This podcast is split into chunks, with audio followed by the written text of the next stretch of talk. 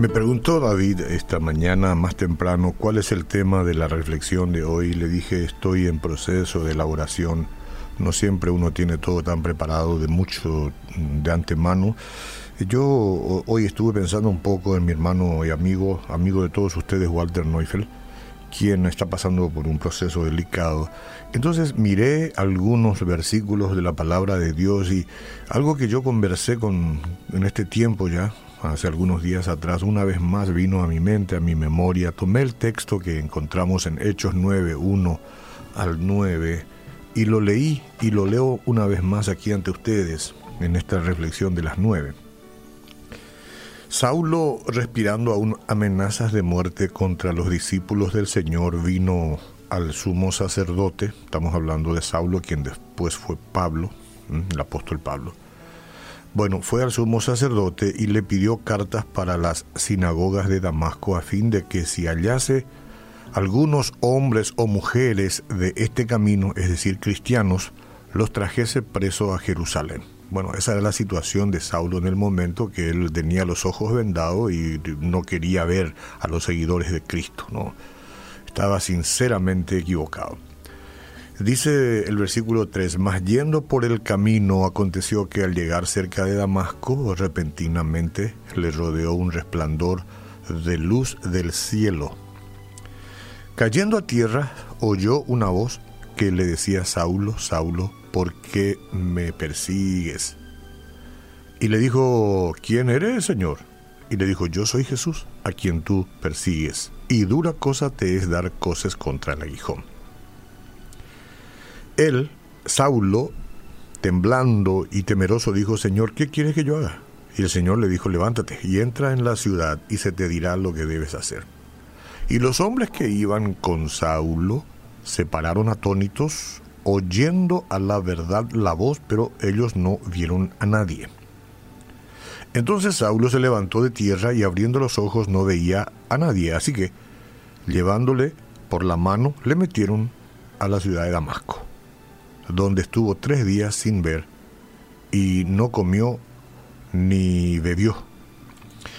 Eh, el asunto por el que este Pablo Saulo estaba atravesando era una cuestión particular que no tiene mucho que ver con las cosas que a veces nos pasa a nosotros cuando quedamos eh, este, imposibilitados eh, de movernos o, de, ir de un lugar a otro porque enfermamos.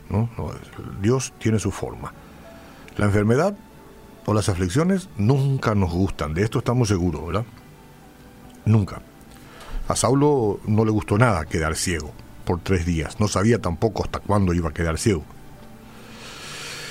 Bueno, nuestro buen amigo y hermano, muy amigo mío de corazón, Pastor Walter Neufeld, está en proceso de una intervención quirúrgica muy importante. Este siervo de Dios está en esos momentos así más incómodos para la naturaleza humana, para nuestra naturaleza, eh, esa naturaleza que enferma, a veces nosotros enfermamos.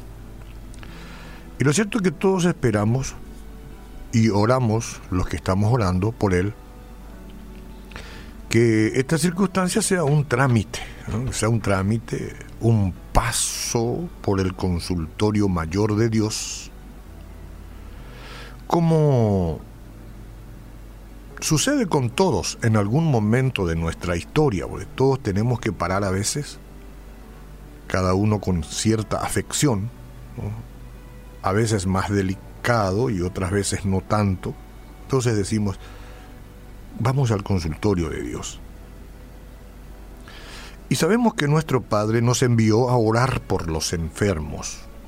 Y eso hacemos, y ustedes también acompañan en oración por la restauración del evangelista Walter Neufeld. De Jesús responde. Bueno, nuestra fe está activa, ¿sí? Bendito sea Dios que obra siempre en favor de sus hijos. Aún así siempre nos preguntamos qué cosa buena puede resultar de nuestros males, sean aflicciones o enfermedad. Y Dios nunca nos enfermaría por ningún motivo, dicen algunos. Bueno, la respuesta asombrosamente es que sí. Al menos lo permite. La aflicción, por ejemplo, es uno de los recursos más eficaces que Dios usa para captar nuestra atención. Si un periodo de enfermedad es lo que se necesita para que nos reenfoquemos en Él, entonces eso es exactamente lo que nuestro Dios va a hacer. Pero lo hace Él a su manera y con la visión que Él tiene. No es cosa de nosotros hacer juicio porque las cosas pasan como pasan. Porque todos en algún momento llegamos a situaciones como esa. Pensemos un poco en el apóstol Pablo, era Saulo, ahora apóstol Pablo. Cuando escuchamos su nombre, recordamos a este misionero consagrado a Cristo, que difundió el Evangelio en el primer siglo, este en el primer siglo, nuestro amigo Walter Neufeld, convaleciente hoy, en este siglo, donde ha predicado por todas partes y seguirá haciéndolo, sin duda, seguirá haciéndolo. Entonces, pero, pero Pablo, eh, lo primero que sabemos de él es que se llamaba Saulo, como leímos recién. El enemigo más cruel de los cristianos en aquella época, según Hechos 9. Yo recién les leí. ¿Y Dios qué hizo para captar la atención de Saulo? Ya lo hemos leído.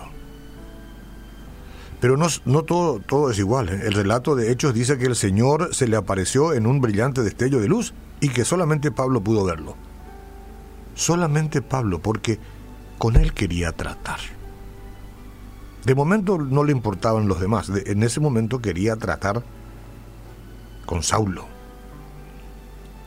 o Pablo. Tras mostrársele Jesús, dejó totalmente ciego a Saulo, imposibilitado. Este enemigo de la iglesia por entonces fue humillado y tuvo que depender de otros para llegar a la ciudad. Ese fue el caso de Pablo. Y no todos los casos son iguales. Dios busca la manera y tiene mil formas de tratar de forma individual con cada uno de nosotros.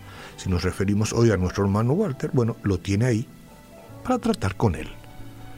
De una manera muy distinta y diferente y por razones diferentes. Sin embargo, nos preguntamos todavía qué había pasado por la mente de Saulo en esos tres días de ceguera. No cabe duda de que sus pensamientos estaban llenos de una sola cosa, un encuentro con Cristo. Esto es lo que al final vale. Un encuentro con Cristo para Saulo, para muchos de nosotros un reencuentro con nuestro Señor, con nuestro Salvador. Cuando el Señor permitió que quede ciego, Saulo eliminó todo lo que pudiera distraer la atención en ese tiempo crucial de su vida. No era una maldición la enfermedad de la ceguera. No era un castigo tampoco, era una herramienta, era un bisturí, para arreglar cosas como Dios quiere. Entonces, hermanos y amigos, cuando debemos irremediablemente guardar reposo en alguna sala de hospital o en casa, porque de momento estamos impedidos de andar por falta de salud, siempre es más aleccionador entender que es Dios mismo el que está tratando con nosotros y nos quiere quietos y exclusivamente para Él en esos días. El propósito de Dios es nuestro bienestar no nuestra felicidad a corto plazo.